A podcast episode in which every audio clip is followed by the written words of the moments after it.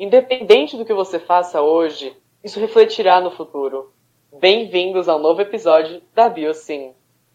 Hoje a gente falou um pouquinho com a Dandara sobre a síndrome de Barber-Say. Novamente, boa noite. Primeiro, eu queria perguntar para você, você perguntar um pouco sobre a sua idade, seu nome, onde você mora e um pouco sobre a sua condição depois. Então, o meu nome é Dandara. Na realidade, meu nome é Cauana Dandara, porém eu sou mais conhecida como Dandara. Eu tenho atualmente 23 anos. É, sou residente em São Paulo, capital. E sou portadora da síndrome de Barber-Say. O que seria a síndrome de Barber-Say? Ela é uma síndrome congênita, uma síndrome genética, super rara, onde eu fui a primeira no Brasil e a terceira no mundo, constatada pela medicina até ela. E hoje no mundo são em média de 15 a 20 pessoas constatadas pela medicina, né? Provável que uhum. tenha mais, porém a medicina ainda não constatou. Nossa. É, você falou agora que você é uma das poucas. Como é que foi isso? Tipo, pros seus pais, porque eles não sabiam.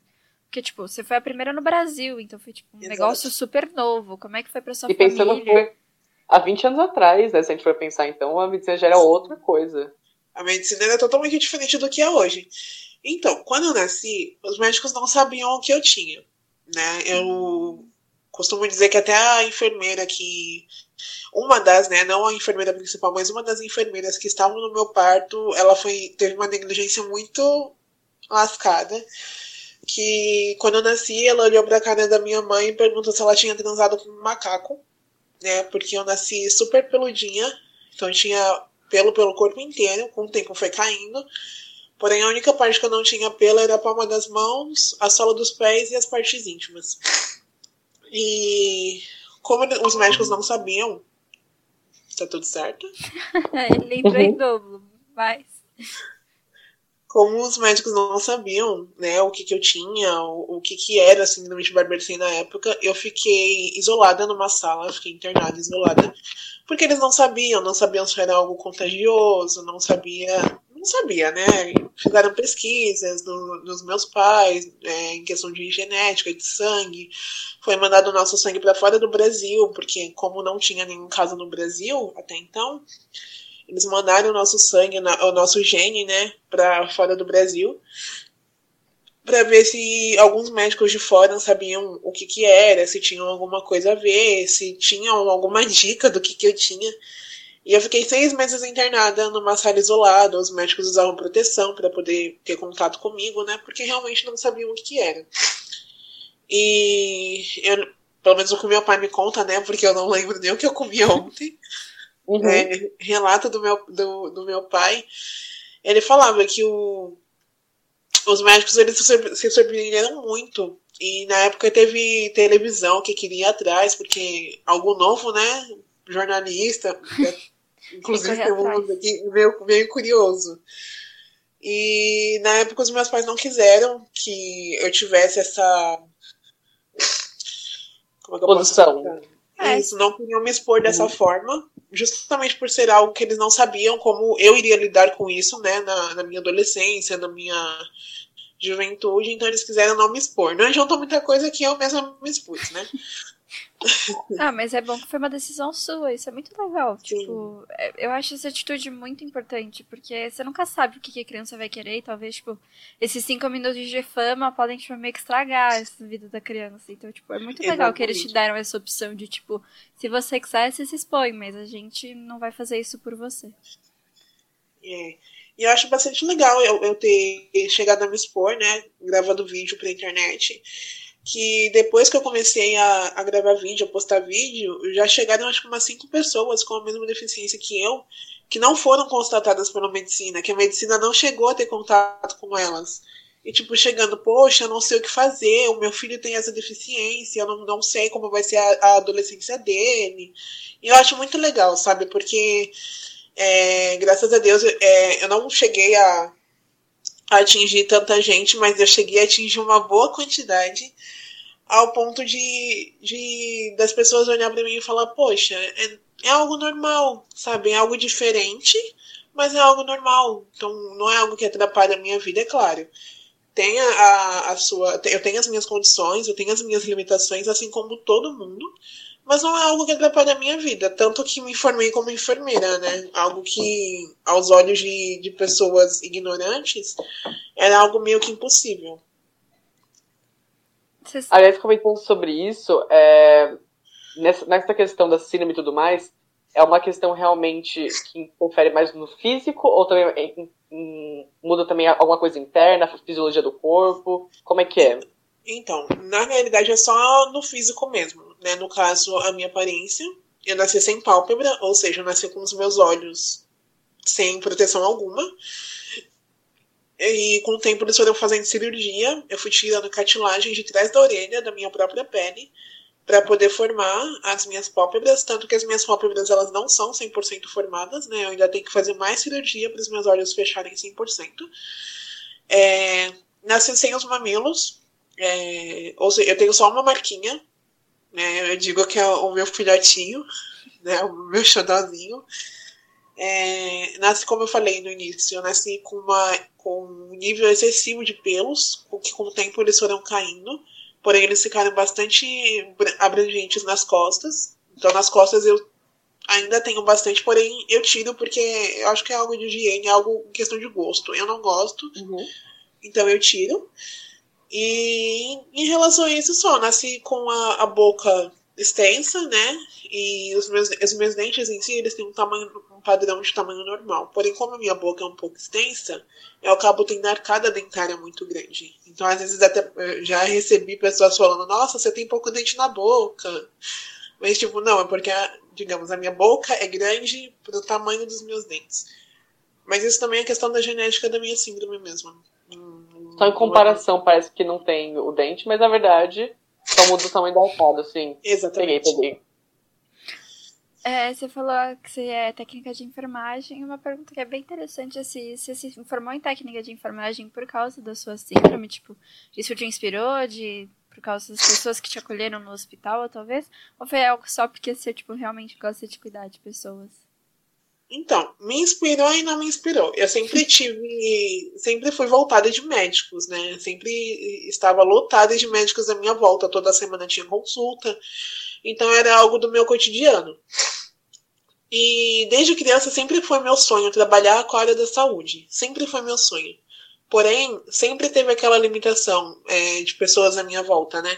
Você não vai conseguir, você tem essa deficiência, as pessoas não vão querer ser atendidas por você. E eu sempre alimentei isso dentro da minha cabeça. E eu lembro que quando eu me formei no ensino, no ensino médio, eu cheguei pro meu pai, que Deus o tenha, e falei, pai, eu quero continuar estudando, não quero parar. E ele me deu a opção de fazer serviço social. E como eu não queria parar de estudar, eu falei, ah, vamos fazer, né? Vamos tentar.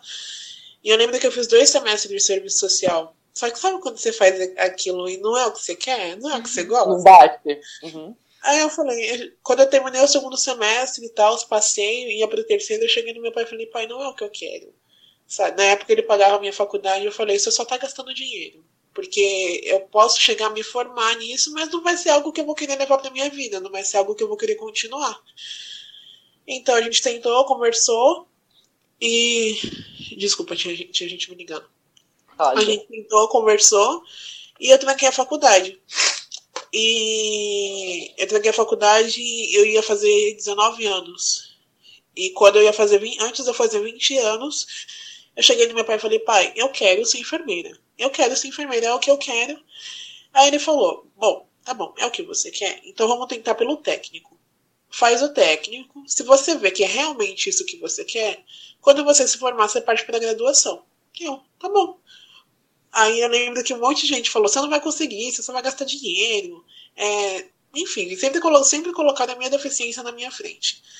E eu lembro que eu falei pro meu pai, eu falei, pai, se eu não conseguir, foi aprendizado. Se eu conseguir, ótimo, é o que eu quero. Então uhum. eu lembro ele foi comigo, a gente fez a matrícula e eu vi que realmente era isso que eu queria, porque sempre foi o meu sonho cuidar, é, ser cuidadora, cuidar das pessoas. É, é gostoso você saber que a, que a vida daquela pessoa depende do seu cuidado. Então, como era aquilo realmente que eu queria, eu falei, não, eu vou continuar. E eu lembro que quando meu pai faleceu, eu estava terminando o primeiro semestre. E como sempre foi meu pai que me deu muita força, que, que me, me deu um empurrão, sabe? Que me apoiava nas minhas loucuras. Eu lembro que eu falei, não, não quero mais, não vou mais estudar, vou trancar a faculdade. E eu lembro que a minha, minha dentista na época, que foi meu alicerce, né? Que falou, não, você não vai parar, você vai continuar. E falou tudo aquilo, seu pai não ia querer isso, seu pai queria que você se formasse. E, bom. Continuei, a faculdade, continuei o curso técnico e me formei em dezembro do ano passado. Só que como é o que eu sempre quis, então não é algo que eu vou parar, é algo que eu iria continuar. Não continuei ainda por conta da pandemia que está atrasando a vida de todo mundo. Uhum. Então você pretende passar e fazer a graduação de enfermagem? Sim, é o que eu quero. Na realidade, eu queria já a graduação. Eu fui para o técnico por conselho Sim. do meu pai. Mas é o meu foco antes, antes de, de pensar em fazer o técnico já era a graduação. E a gente viu, a gente já deu uma olhada, uma pisada aqui no seu TikTok. Eu queria saber o que te inspirou a criar o TikTok. Que querendo ou não, é o que você falou, que tipo, você conseguiu alcançar pessoas que também têm a mesma síndrome que você e que tipo, podem, tipo, conseguem viver um pouquinho junto com você, ver como é que é a sua vida, ver o que você passa. Então, o que me inspirou, na realidade, não, não foi quem nem que me inspirou. Eu sempre gostei de ser mostrada. Eu sempre gostei de, de chegar nos lugares e, ch e, chamar atenção. Já chama atenção naturalmente, né? Que o diferente, uhum. querendo não, chama atenção. Mas eu sempre gostei de chegar no, nos lugares e ser o centro das atenções. E eu lembro que antes mesmo de eu pensar em gravar vídeo pra, pra TikTok, eu cheguei a gravar uns, uns dois vídeos pro YouTube. Mas, né, gravei por gravar mesmo. E na realidade o que me fez começar a gravar vídeo do TikTok foi porque eu estava ficando louca. A pandemia estava me deixando maluca. ah, então também foi mais TikTok de pandemia. Justo. O que mais aconteceu? Morar sozinha. É, na época não tinha minha cachorrinha. Meu pai tinha feito o quê? Seis, sete meses que tinha falecido. Eu falei, misericórdia, eu vou ficar louca? Eu não posso sair de dentro de casa. Não, não, não tô podendo ir pra faculdade. Uhum que, que eu vou fazer da minha vida? Aí foi quando eu conheci o TikTok, comecei a assistir vídeo e falei, meu, vou fazer para me distrair. Eu preciso de, de alguma coisa para distrair minha cabeça. E eu lembro que os primeiros vídeos foi só zoeira mesmo. E foi quando começou a repercutir. E eu juro que eu não esperava toda essa repercussão foi algo que me surpreendeu bastante. Mas e você também tem o um Instagram que a gente viu e eu vi até que você tinha feito um vídeo explicando um pouco mais sobre a sua doença. E também vi um TikTok que falava que sua doença era genética, que você até falou Sim. que se mandaram sangue para os Estados Unidos e tipo, o que aconteceu? Eles conseguiram, tipo, por causa do sangue de vocês, eles conseguiram identificar a doença e aí tipo começaram a meio que tipo saber o que, que realmente era? Então, quando eu fizer essa pesquisa, na realidade, a minha síndrome lá tá no sangue da minha mãe. Então, a genética da minha síndrome tá no. Alguém na família da minha mãe lá atrás, lá no passado, já teve essa síndrome. E digamos que minha mãe foi a felizarda de ter nascido com essa genética no sangue. Ou seja, minha mãe só tem eu de filha. Porém, se ela tiver outro filho, nascerá com a mesma deficiência, porque o gene tá no sangue dela. E acho que o que ajuda também é que os meus pais eram primos. Então ah. deu uma ajudadinha. Entendi. É, eu queria fazer uma perguntinha mais que eu não tenho. Eu já, eu já lembro que eu pesquisei uma época, mas eu não, não tinha muita ideia do que era a diferença. Qual é essa diferença entre a técnica de enferma, enfermagem e a enfermeira? Digamos que o técnico de enfermagem é aquele que faz. Vocês estão me vendo? Uhum. O técnico de enfermagem é aquele que faz tudo praticamente. O enfermeiro ele, ele manda, ele digamos que é o responsável pelo técnico de enfermagem. É, claro que tem coisas que, que o, o, técnico não pode fazer, que nem inserir sonda, é, nasogástrica, interal, aí é só o enfermeiro que faz. É, passar receita, o enfermeiro que faz. Mas, tipo, dar medicação, cuidar do paciente, dar banho, é, tro, tra, é, troca de alimento na sonda, limpar a sonda. A gente só não coloca a sonda, mas o, o tratamento da sonda é a gente que faz, os cuidados da sonda é a gente que faz, cuidado com o paciente é a gente que faz. Então, digamos que a gente é um, faz, faz tudo ali dentro. A única coisa, a gente só não pode fazer coisas extravagantes, como colocar sonda, assinar alta, é, assinar receita de medicação, isso a gente já não pode fazer, por conta do Corém, que, né, digamos que o Corém deles é mais. tá no, no nosso patamar, tá acima do nosso patamar. E hoje em dia você está trabalhando como técnica de enfermagem, né? Não, não estou trabalhando como técnica ainda. Tá como eu me formei em dezembro do ano passado, eu estou tirando meu Corém. E você já que pensou? É Desculpa, Laura, mas. Pode falar. O que é esse Corém? O Corém é, digamos que é só um número que permite que a gente possa trabalhar em hospital como cuidador. Uhum. É apenas um número mesmo. Como se fosse CRH de médico, uhum. é, aquele número que o advogado também usa. É só um número que permite a gente fazer, é, atuar na nossa área. Certinho, obrigado. Eu ia perguntar se, na verdade, você já pensou em, se, enquanto você estava decidindo fazer enfermagem, se você pensou em fazer medicina. Medicina também não é muito só praia. Pensei. Juro pra você que eu pensei e ainda penso fazer um dia. Porém, não, não está nos meus planos agora por conta do financeiro. Porque para fazer medicina. É. Ou você é tem dinheiro. É complicado. Ou você tá na inteligência top, que não é o meu também. Não sou tão inteligente assim, não. E como eu não sou filhinha de papai, né? Então, não. Talvez no futuro, mas não agora. Uhum. E só uma perguntinha, voltando para aquela história da genética da sua mãe. Se você tiver um uhum. filho, a probabilidade dele ter a sua síndrome é alta? Ou, tipo, porque 50%. você falou. Ah, tá. Porque você tinha Sim. falado que eu achei que realmente era uma distância longa entre eles. Porque você falou que, tipo, na sua família ninguém tinha essa síndrome, né? Tipo, só Não, muito, muito tempo atrás. Tinha, alguém teve no passado. E pelo que eu entendi, esse alguém ele tinha a mesma porcentagem, 50% de ter, 50% de não ter. E essa pessoa ela não teve um filho com a mesma deficiência. Aí, conforme foi passando as gerações, a minha mãe ela foi privilegiada. Entendi. Então, como eu tenho o gene da minha síndrome no meu sangue, eu tenho 50% de chance de ter e 50% de chance de não ter. No caso da minha mãe, ela não tem a deficiência, mas o, o sangue dela já é. Já, já, digamos que tem. Como é que eu posso explicar? O vírus da minha síndrome. Uhum. Que não, só para tentar explicar melhor. Sim, sim. Mas a minha mãe ela é 100% de chance de ter uma criança com a mesma deficiência que eu. Eu já sou 50%. Não sei porquê também. Entendi, interessante. Nossa. O duro é que genética é muito número, é muito meio, 50%, 75%. Exatamente. Nossa, eu sempre me confundo tanto essa matéria. Eu adoro. Eu tava falando até no último vez que a gente gravou, eu adoro, adoro, adoro, mas eu acho muito complicado. Eu me confundo muito então, fácil. Tem um médico geneticista, né, que foi quem descobriu a minha síndrome. Inclusive, ele até apareceu num documentário que eu fiz.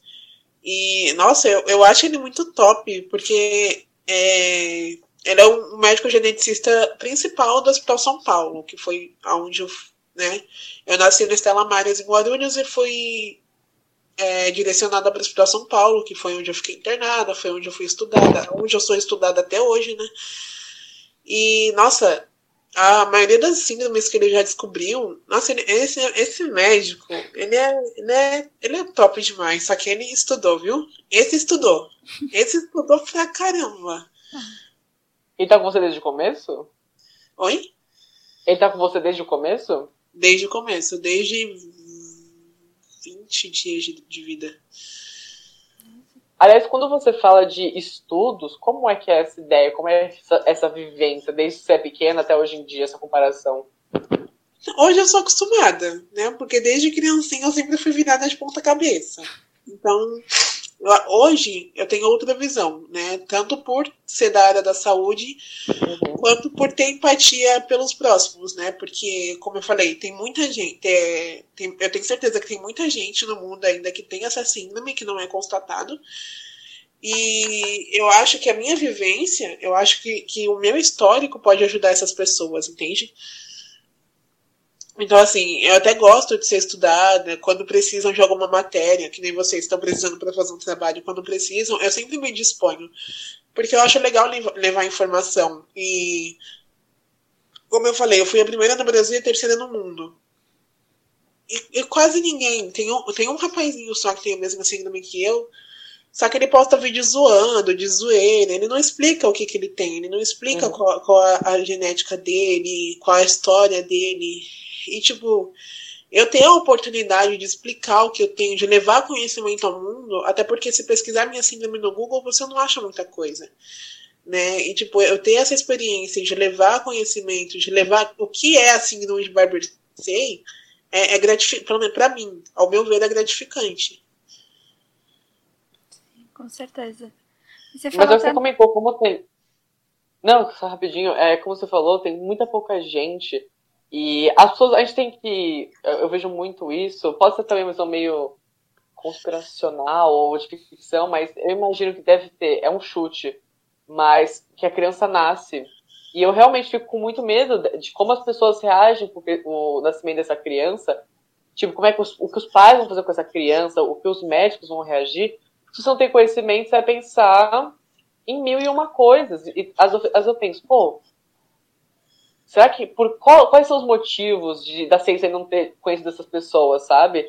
O que que tá faltando nessa pecinha, sabe? O meu pai, na época que ele era vivo, ele falava que quando eu nasci, eu nasci, ele voltou para casa, né? Que só a minha mãe ficou no hospital.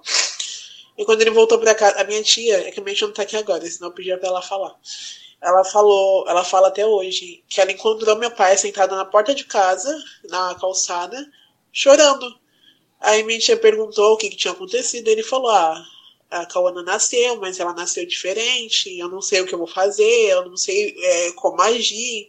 Então, tipo, como ele não tinha conhecimento e nem os médicos, tipo, para dar um auxílio, para dar um apoio, para dar um consolo, então meu pai ficou tipo, e agora? O que, que eu faço? Nossa, é, deve ter sido bem desesperador. Você, tipo, não tem pra onde correr, não tem livro sobre, principalmente que você foi primeiro no Brasil, você, tipo, estão aprendendo com você. Então você Exatamente. teve que aprender sozinha.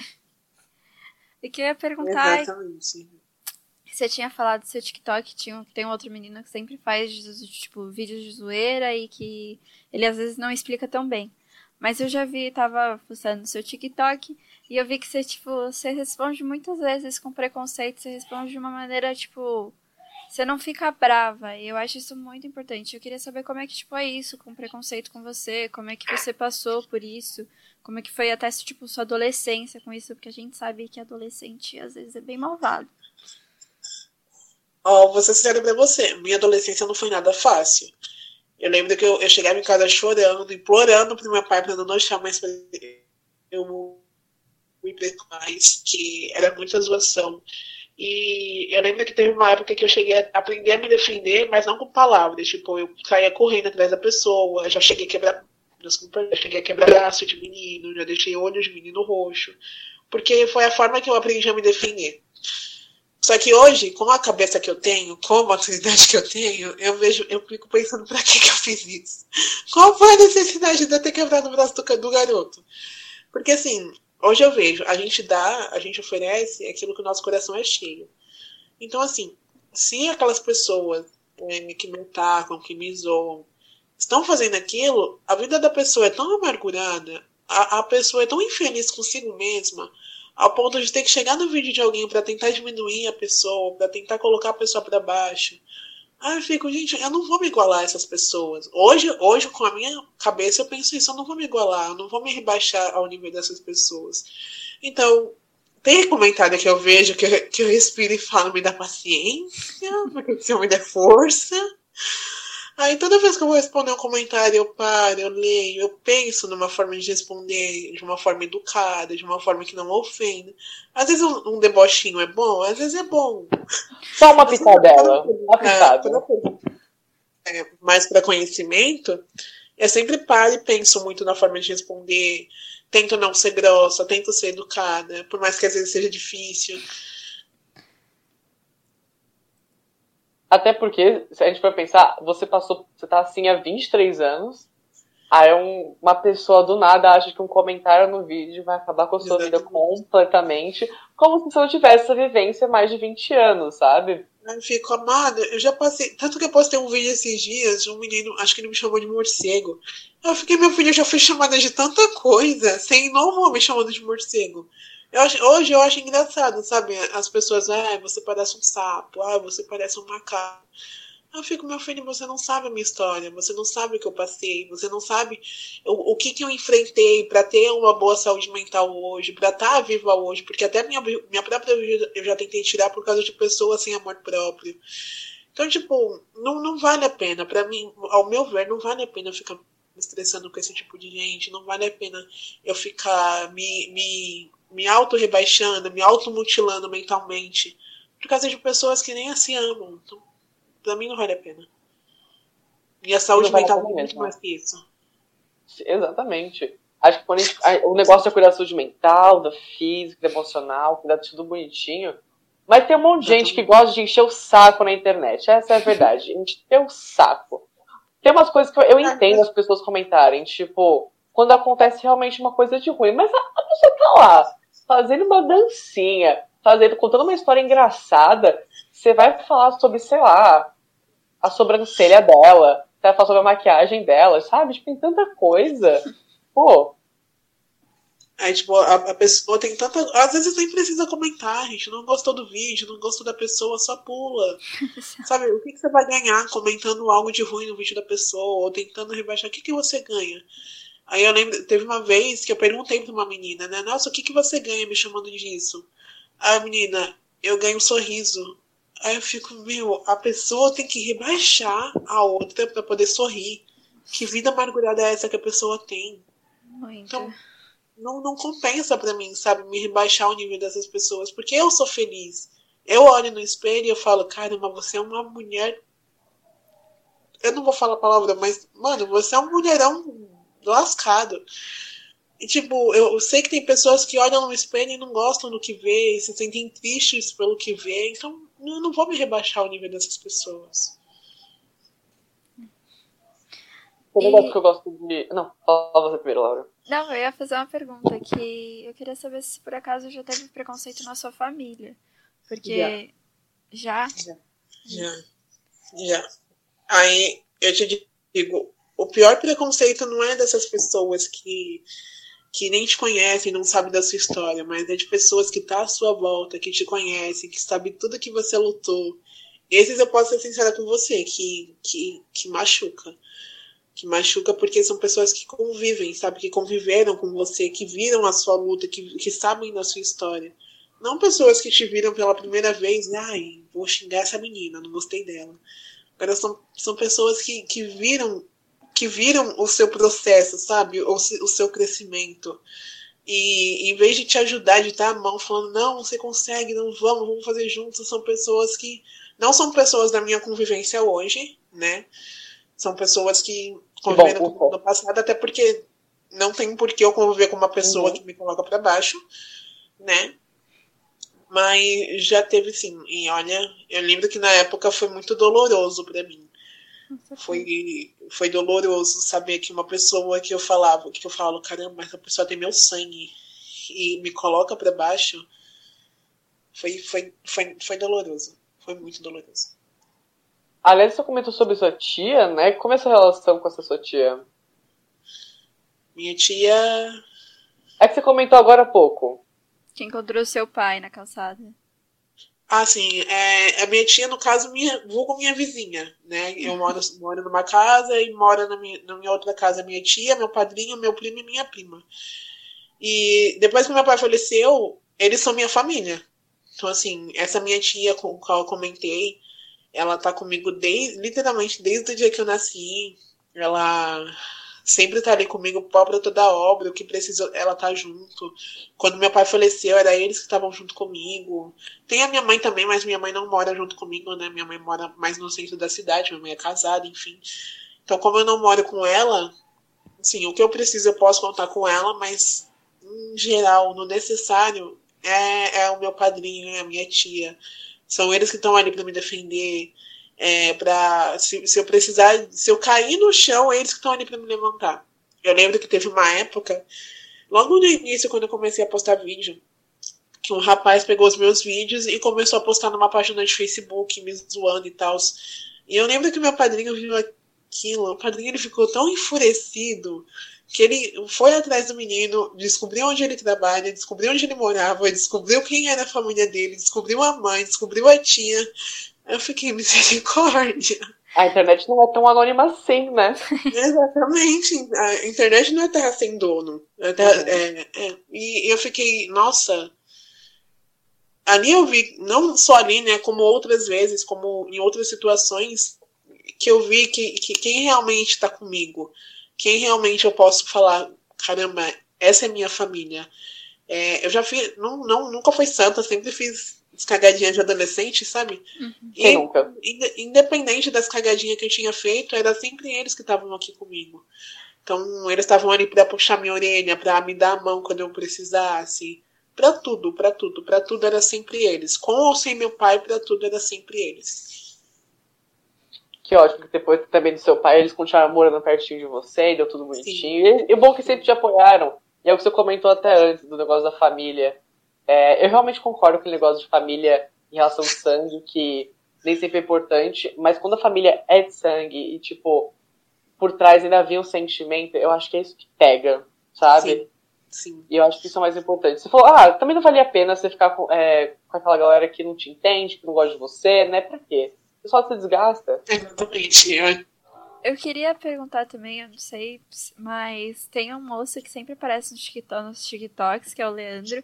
E eu queria saber se tipo, ele é seu amigo, se ele é seu primo, e tipo, como é que é pra ele até, porque, tipo, ele tá sempre participando dos seus vídeos. Eu não sei se alguém já, por exemplo, tipo, falou mal dele por estar com você por causa de algum preconceito. Eu queria saber, tipo, qual que é essa relação com ele, como é que, sei lá, vocês viraram amigos. O Leandro, na realidade, ele é meu primo. Ele uhum. é marido do meu padrinho. Então, tipo, ele tá na nossa família há 13 anos. Eles têm 13 anos de casado. E assim, o Leandro, ele é igual, ele é igual meu padrinho. É aquele que é pobre a toda obra. E, e já teve situações não por, pela internet, com ele pela internet. É, eu tava falando que o Leandro, ele é marido do meu primo, né? É, ele tá na minha família há 13 anos já. E o Leandro é a mesma história do meu padrinho. É, onde ele, onde meu padrinho tá, ele tá. É, se meu padrinho pegava pra me defender, ele pegava também. Já teve situações a gente estar tá embalada e vir gente me ofender, e vir gente me agredir. É, e era sempre eles dois que me defendiam.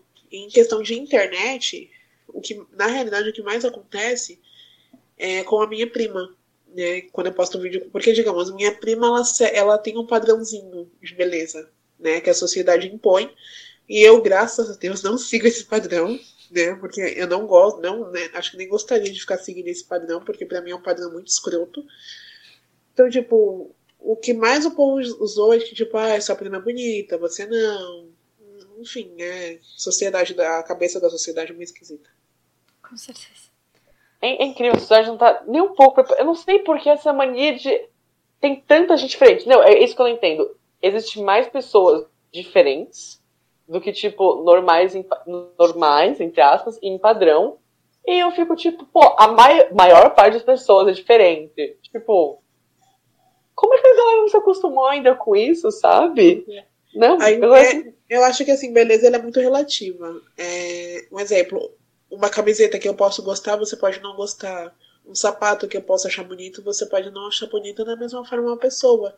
Uma pessoa ela pode não te agradar no, no padrão dela, na beleza dela, mas não significa que aquela pessoa é feia, é horrível.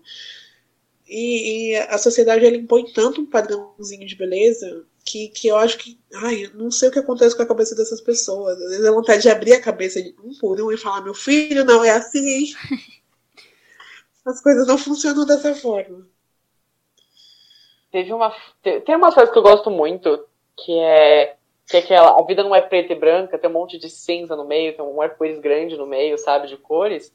E agora não percebe. Ninguém é, é um extremo, sabe? Tem tanta coisa no meio. Se for, é o que a gente estava falando outro dia, da questão de harmonização facial, onde está todo mundo querendo virar todo mundo, sabe? Todo mundo tá querendo ficar com o mesmo rosto.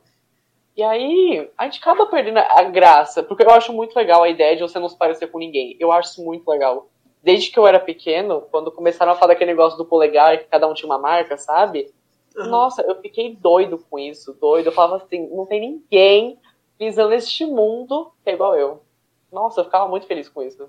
É muito gostoso isso, você saber que, que ninguém é igual a você, que você tem a sua beleza própria, uma, uma sua beleza rara. E tipo, pra mim, o, o que eu mais gosto é de não seguir o padrão. Eu não. Eu, eu encho minha boca de água e falo, não, não sigo o padrão que a sociedade impõe. E saber que você chega no lugar. Tudo bem que tem lugares tem pessoas que são maldosas, né? Que olham com, pra gente com olhares maldosos mas que a gente chega num lugar e, e tem gente que fica, caramba, quem é ela? Nossa, qual, como será a história dela? O que será que ela já passou? Tipo, mano, ela, ela, é, ela é diferente, ela não é igual a todo mundo, ela não é igual a mim, ela não é igual a fulano, quando. É gostoso ter essa sensação, sabe? De das pessoas olharem pra você e falar, nossa, você é diferente. Não só em questão de aparência, mas em, em, em comparado a, a certas pessoas, em questão de caráter, em questão de amor próprio. É muito gostoso ser diferente. Isso, isso, isso que você comentou é meio que uma faca de dois gumes, né? Tipo, ou você pode interpretar, tipo, ai meu Deus, sou muito diferente. meu Deus, sou muito diferente, que droga. Ou tipo, meu Deus, eu sou diferente, eu sou, tipo, único. Eu, eu gosto de pensar no segundo, eu sempre penso no segundo. Exatamente. Nunca no primeiro.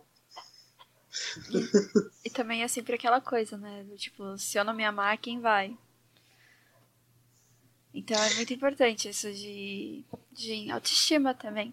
Eu vou fazer Sim, uma pergunta aqui, que eu não sei se tem muito a ver, mas você falou da balada, que tipo, tinha às vezes que a gente te agredia. Os estabelecimentos faziam alguma coisa normalmente era tipo se vira? Então, dependia muito do, do, da situação. Já teve casos da pessoa ser expulsa da balada, já teve casos da gente resolver entre si, entre nós mesmos e ficar elas por elas. E, e já teve casos de nada acontecer, entendeu? Uhum. E eu acho, eu acho uma, uma sacanagem do estabelecimento e das pessoas que estão à volta também ver o que está acontecendo e, e, no final ou não acontecer nada ou até a pessoa que está é, até a vítima no caso sair como errado. Uhum. E aí só grava briga. É isso que acontece. A pessoa fica gravando a briga e fica aqui parada. Meu tipo, Deus, vai. Da pessoa ajudar, pega o celular pra ver o que tá acontecendo. Isso é muito doido. Eu tava pensando outro dia, teve um dia que eu passei por um acidente, um acidente feio. Acidente feio, feio mesmo. Eu vi um monte de gente em volta, todo mundo celular. Eu fiquei, não creio. E tipo, não tinha polícia, não tinha bombeiro, não tinha ninguém. E eu fiquei, na possível, vocês estão gravando antes de ligar pro socorro. Eu achei isso um absurdo. Exatamente. Exatamente. E, e isso é muito triste de ver, porque, tipo, você tá segurando o celular, está filmando, e você pode estar tá filmando aquela pessoa morrendo. Em vez de pegar o celular e, usar para uma utilidade e ligar para uma ambulância. Ou então nem pegar o celular. Eu acho que, que você simplesmente chegar perto da pessoa e ver se a pessoa tá respirando é o mínimo.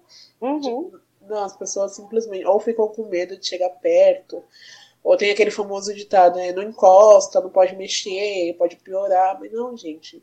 É, no caso, ao meu ver, né? Porque como eu, eu fiz o curso, eu tenho uma noção básica do que fazer.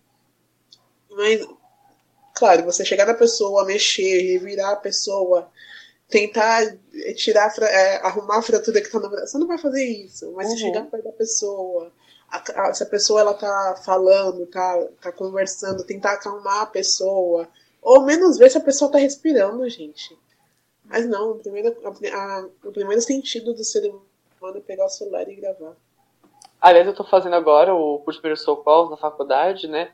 E eu acho incrível, eu acho péssimo de incrível que não tem, não tem na escola. Eu acho isso péssimo. Porque assim, o que eu aprendo, olha que loucura. Eu tive seis meses, e assim, os dois primeiros eu aprendi que você chega lá na pessoa, bota a mão no ombro, chama, vê se ela responde. Aí você vê o corpo. Aí tem um monte de coisinha que você tem que fazer. Mas, tipo, isso não devia ser ensinado só pra gente de saúde, não. É, é claro que é importante. Umas coisas pra todo mundo.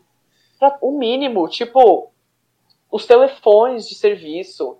É, como é que você vê a cena? Porque eles falam assim, primeiro você tem que ver a cena, ver se tá segura, um monte de coisinha. O básico devia ser ensinado na escola. O básico do básico. Não precisa ser tão complicado, tipo, fazer um parto de emergência. Não. É só ver se a pessoa tá viva. Que é a questão do, não só das pessoas, mas como no nosso país, né? Porque eu já vi muito, muitos relatos de pessoas nos Estados Unidos. Não, não vou citar outros porque eu só vi nos Estados Unidos. Mas de, de criança que viu acidente dentro de casa, que o pai se, se, se deu facada na mãe, fugiu que a mãe tentou se matar e a criança sabia o que fazer. Tipo, a criança sabia para quem ligar, a criança sabia é, quem chamar, a criança sabia o que fazer. Já vi casos de, da criança fazer ressuscitação na mãe, fazer massagem cardíaca, porque a criança sabia o que fazer. E, tipo, uma criança, uma criança. Aí você vê a educação que o Brasil recebe, a educação que os outros países recebem. E deve ser essencial, de verdade. Primeiro socorro, para mim, devia estar na grade horária desde que você é, sei lá, seis anos pra cima. Todo Sim. ano. Pelo menos um tá pouquinho. Sim. Primeiro socorros é muito importante, mas outro que acho que ainda precisa entrar na garagem horária também é a administração. Porque todo mundo algum dia vai precisar administrar seu próprio dinheiro. E a gente é perdido, perdidaço nesse quesito. Perdi, meu amor, perdido é apelido. Perdido é apelido. Principalmente quando você tá na sua adolescência, que você fica, ai, eu consigo cartão de crédito agora.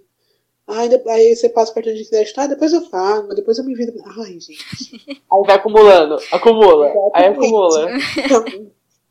Vai ficar, ah, depois eu dou um jeito, depois eu pago, depois eu me viro. Ai, vai, é, vai, vai brotar dinheiro do céu e eu vou conseguir pagar. Aí brota dinheiro do céu e a pessoa paga o cartão? Não paga. Gasta dinheiro com outra coisa. Vem por aí. Agora vamos voltar aqui para os nossos trilhos rapidinho. Eu quero fazer uma pergunta agora em relação às suas amizades, né? Desde do, eu, é, desde muito tempo pra cá. E a sua vida amorosa? Como é que você vê isso com a síndrome, essa comparação? Então, em questão de amizade, eu nunca fui uma pessoa de muitas amizades, né? Eu sempre fui uma pessoa de muitos colegas. Então, como é que eu posso dizer? Na escola, não, eu praticamente andava sozinha, né? Quando eu entrei no ensino médio, entrei na faculdade que eu fui começar a ter mais liberdade com as pessoas, porque eu sempre tive um pezinho atrás com as pessoas. É, por conta de preconceito, por conta de zoação, de julgamento. Então eu sempre tive um pezinho atrás. E já, sempre deve acreditado comigo, melhor sozinha do que mal acompanhada. Uhum. Então muitas das vezes eu preferia ficar sozinha do que ficar com pessoas preconceituosas.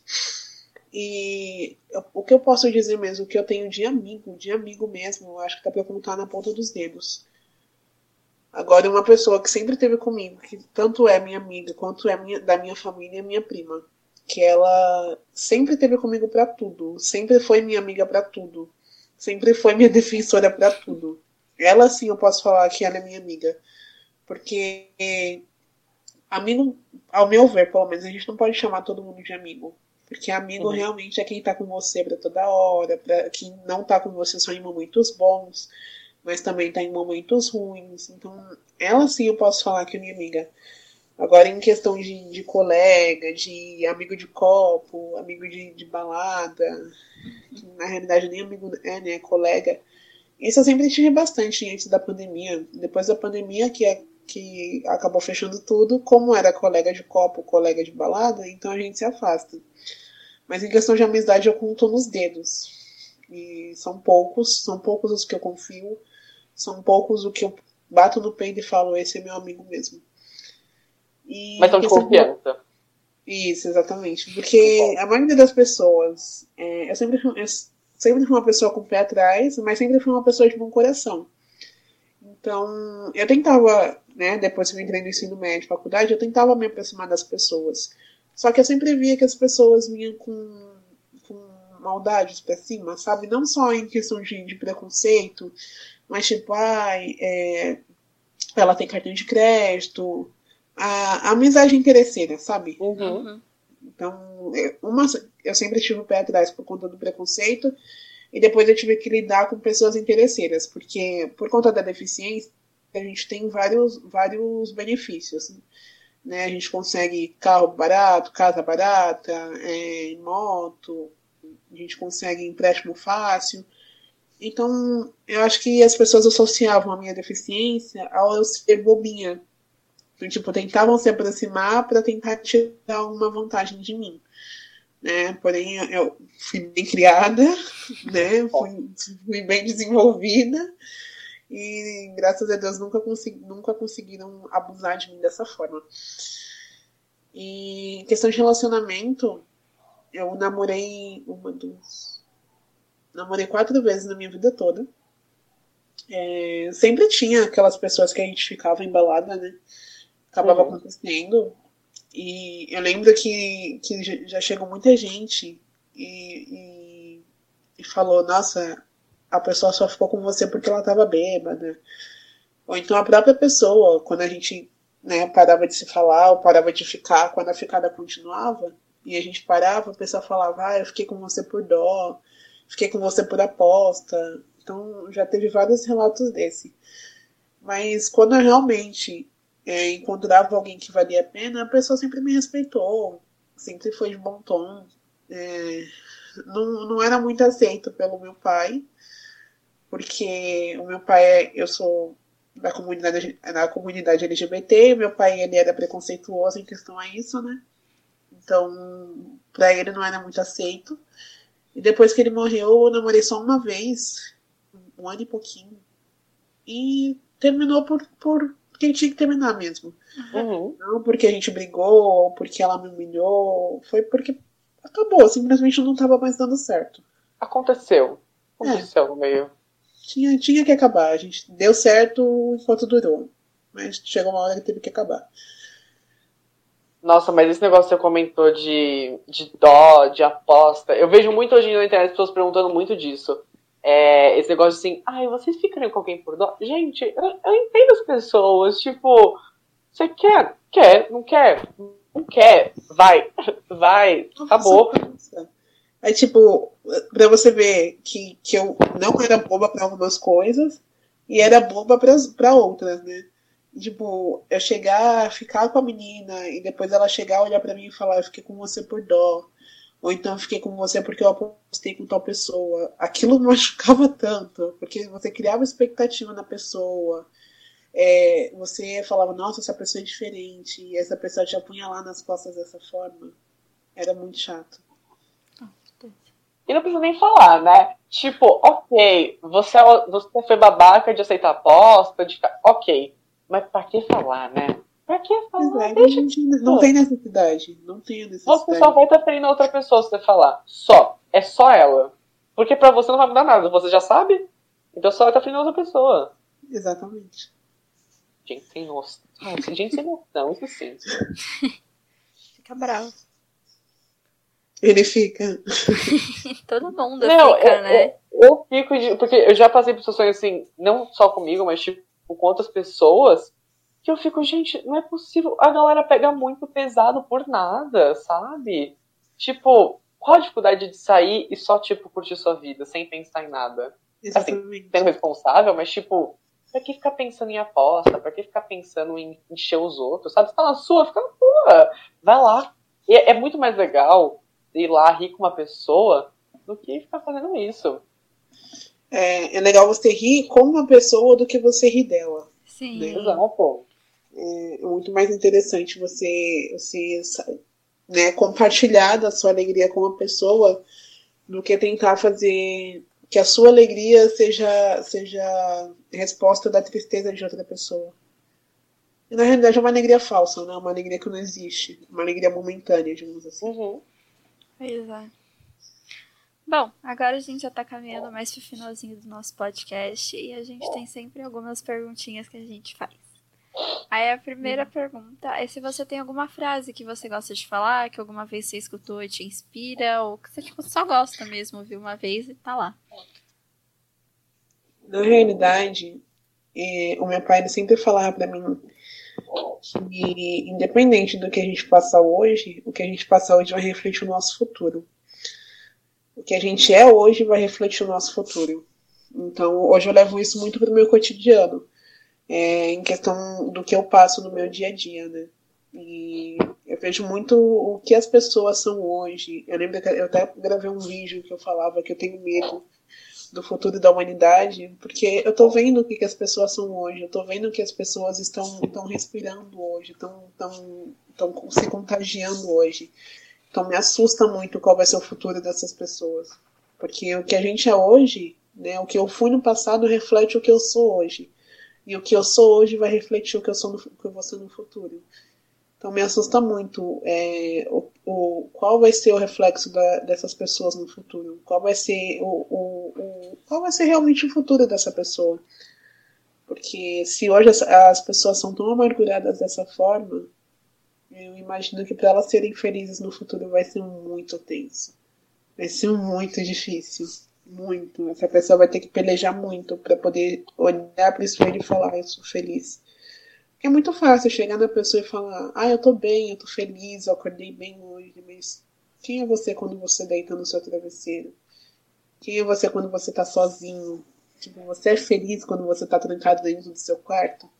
E hoje eu posso, posso falar, meu, eu, eu deito a cabeça no travesseiro e eu falo, nossa, graças a Deus, mais um dia.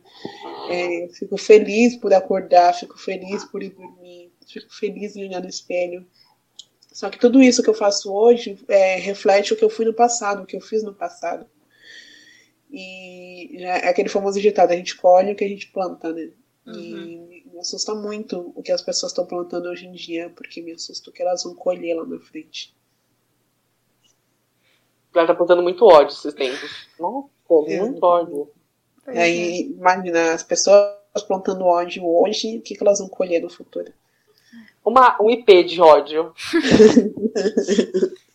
é. A gente fica preocupado com as próximas gerações. Exatamente. Tira as palavras da minha boca. Bom, a nossa segunda pergunta é se você tem alguma música que você gosta, que você tá ouvindo recentemente, ou que, tipo, é uma música da sua vida, ou algo do gênero. Você falou pra você que eu não sou muito fã de música? Hum, em questão é isso, não. Eu não, não, tipo, eu ouço música por mais porque eu gosto de dançar, uhum. ou algo do tipo, mas não porque eu levo música como uma inspiração. Não. Mas é alguma de dança, então? Você fala, pô, essa música se toca, eu vou dançar a noite inteira, da meia-noite às seis da manhã. Acho que seria as músicas da Pablo Vittar. A Pablo Vittar é uma, uma, uma drag, né, que me, que me inspira muito. Por conta do, do que ela já. Ela, ele, já passou no passado. Já, já, já construiu no passado, né? Já viveu no passado. E eu lembro que uma história que ela fala que quando ela era mais nova, é, uma pessoa tá com um prato de sopa quente no rosto dela. Simplesmente por, na época, ela ser afeminada, ser um menino afeminado, né? E eu passei uma situação muito parecida, né? Não foi um prato de sopa quente, foi um copo de água quente. Que a pessoa jogou em mim de propósito e falou: você vai ficar mais feia do que você já é. Então, tipo, são, não são vivências da mesma forma, né? É. Mas são histórias que, sabe quando você conta uma história para uma pessoa, ou melhor, quando alguém te conta uma história e você raciocina com uma história que você passou no passado? É mais ou menos isso. Então acho assim que tanto a história dela quanto as músicas dela é algo que me inspira bastante. Tem algum específico que você fala, pô, essa é a música? É. Aliás, ela lançou um álbum, acho que semana passada, né? Acho que ela lançou um álbum. Lançou, mas de verdade, tem uma música que ela lançou já tem um bom tempinho, acho que já faz uns quatro anos, que é Indestrutível. Que no, no, final da música ela fala: quanto mais dor recebo, mais eu percebo que eu sou indestrutível. E acho que eu, como você falou, em questão de frase, em questão de música, eu acho que eu poderia dizer que essa música eu posso, poderia levar pra minha vida, porque é o que eu, o, o que eu convivo, né? Quanto mais dor eu recebo, eu percebo quão forte eu sou, o, o quão indestrutível eu sou. É linda essa música. Ah, eu adoro.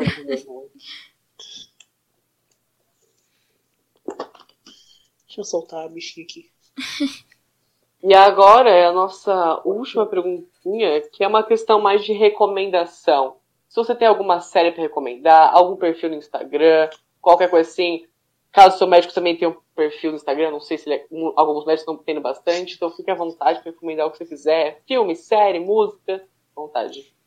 Então, é, o meu médico ele tem um perfil no Instagram, se eu não me engano, tá como Marco Ramos. Tá, arroba Marco Ramos. Tem a minha doutora também, que é minha dentista, né? Que ela tá como Fabiana Martins. E um perfil no Instagram que eu recomendaria seria o perfil da Trulli, que foi para quem eu fiz o grupo que eu fiz. Ai, Pandora! o grupo que eu fiz a matéria, que eu fiz o, o documentário. Que eles postam bastante vídeo, bastante histórias diferentes, né? Tanto que o, a matéria no grupo que eu participei, que foi Brown Different, que são pessoas diferentes e eu já parei muito pra ler a. pra ler a. me mordendo. pra, ler pra ver os vídeos deles, pra ver as histórias que eles postam. E às vezes eu fico. É... tem tanta história diferente da minha, sabe? Eu, às vezes eu paro e fico olhando aquelas coisas e eu fico. Meu, eu já passei por tanta coisa, mas teve gente que passou por tanta coisa pior. Uhum. E, tipo, quando eu era mais nova, eu vivia perguntando por que eu? Sabe, por que, que eu nasci assim? Tanta gente no mundo, por que eu? E hoje, eu paro e penso, eu falo, nossa, eu poderia ter nascido com algo muito pior. Poderia estar vegetando em cima de uma cama. Poderia nem estar viva, né? Porque quando eu nasci, os médicos me deram dois meses de vida. E hoje eu tô aqui com 23 anos. E. Passou um pouco da estimativa. Não, um pouquinho. Nem coisa pouco. É isso. Às, às, vezes a gente reclama de barriga cheia, sabe? Hoje eu vejo isso, que eu reclamava de barriga cheia. Já lutamos todos os nomes médicos também aqui, né, Laura? Já tudo anotadinho aqui. Uhum. Mas eu acho que é isso, então. A gente agradece muito por você ter participado do nosso muito podcast. Foi muito gostoso ter essa conversa eu, com você. Eu que agradeço pela oportunidade de, de mostrar quem eu sou, de mostrar quem é Dandara, de mostrar o que é a síndrome de Barbersay e mostrar que não é um bicho de sete cabeças. e nunca se esqueça, seja e crie a sua própria sinfonia.